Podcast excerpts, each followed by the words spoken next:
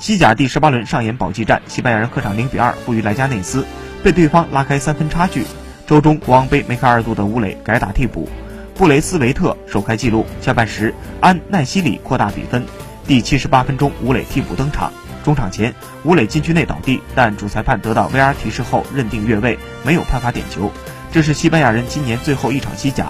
莱加内斯上轮主场三比二击败塞尔塔，积分追平西班牙人。凭借净胜球的优势摆脱榜尾，最终在一场保级大战中，西班牙人告负，零比二的比分一直维持到了比赛结束。输掉本场比赛的西班牙人目前只有十个积分，排名整个西甲联赛的倒数第一。如此看来，主教练马钦的位置有些难保了。